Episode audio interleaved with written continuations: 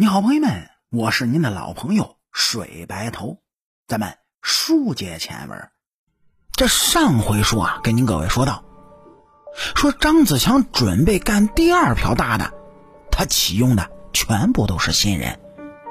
这团伙里的八个人就构成了这次绑架案的犯罪团伙。和上次一样，张子强呢作为发起人，就开始安排人租房子。买车和观察目标的作息。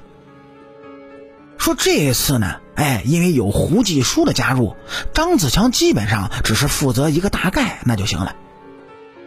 具体的指挥工作都是由胡继书完成的。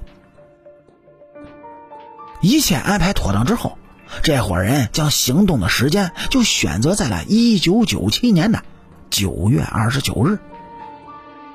这是个风和日丽的星期一。说是这天下午六时许，郭炳湘就驾着一辆宝马车准备回家。当他的车开到香港海滩道附近时，和李泽钜一样，又有两辆车是分别别住了他的去路。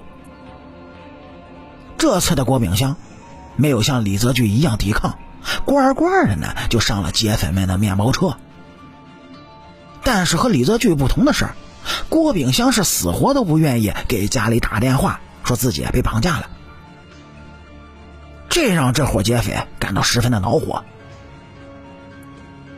当劫匪们把郭炳湘劫持到之前租好的马鞍岗二百号房子之后呢，为了惩罚不听话的郭炳湘，他们将其衣服就脱到只剩一条裤衩子。然后蒙眼绑手，塞进了一只只有透气孔的小型木箱子当中。这个漆黑的小木箱子之中啊，郭炳湘一直是和劫匪们进行着抗争，直到第六天，他实在受不了了，这才给家里打去了电话。张子强随即也找到郭炳湘的老婆李天颖，将他们要求的赎金数给说了出来。这次张子强一伙准备要十四个亿。李天颖说家里就他一个人做不了主，还需要和其他几个兄弟一起商讨，因为这郭家的企业呢是郭氏三兄弟的。最终呢，通过讨价还价，张子强呢将赎金降到六个亿。这郭家是支付了这笔赎金。郭炳湘在获释之后。大病了一场，并由此患上了抑郁症。这次的绑架案，张子强又分得了三个亿。两次绑架案，张子强一共得到七个亿。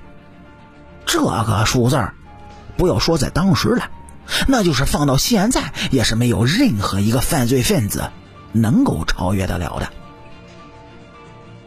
同时，因为这两家呢都没有报警。也就没有实际承认过这两起绑架案的存在，导致了香港警方也没办法给张子强定罪，这更让张子强的名声大噪。而此时的他的确是名副其实的世纪贼王了。老话不是说的好吗？欲使其灭亡，必先使其疯狂。在迎来巅峰之后的张子强。很快呢，就像过山车一样，一步步的就走上了终点。那么，他的滑铁卢到底是什么呢？说是绑架了郭炳湘，取得了六个亿的赎金之后，张子强一伙确实是安静了一段时间。说是在这段日子里啊，张子强是依旧在澳门过着一掷千金、醉生梦死的日子。在澳门赌钱的这段日子里啊，或许是张子强生命中最后一段安稳的时光。很快，他就因为一件事儿而被香港警方盯上，最终是狼狈被逃。那是什么事儿呢？说是起因呢，还要从一九九七年的十月份的一天说起。说这天呢，张子强在澳门的一间 KTV，通过陈志浩的关系，认识了一个人。这人呢，名叫钱汉寿，是个汕尾人，早年偷渡到了香港，因为犯罪坐牢十二年，在狱中认识了陈志浩。陈志浩本来把钱汉寿介绍给张子强，可能是有推荐他入伙的意思，但是张子强对他并不感兴趣。只是钱汉寿说了一句：“他有方法能搞到炸药。”这就让张子强顿时眼睛放光。我们现在呢，从结果已经是无法判断张子强当时他要搞炸药的目的。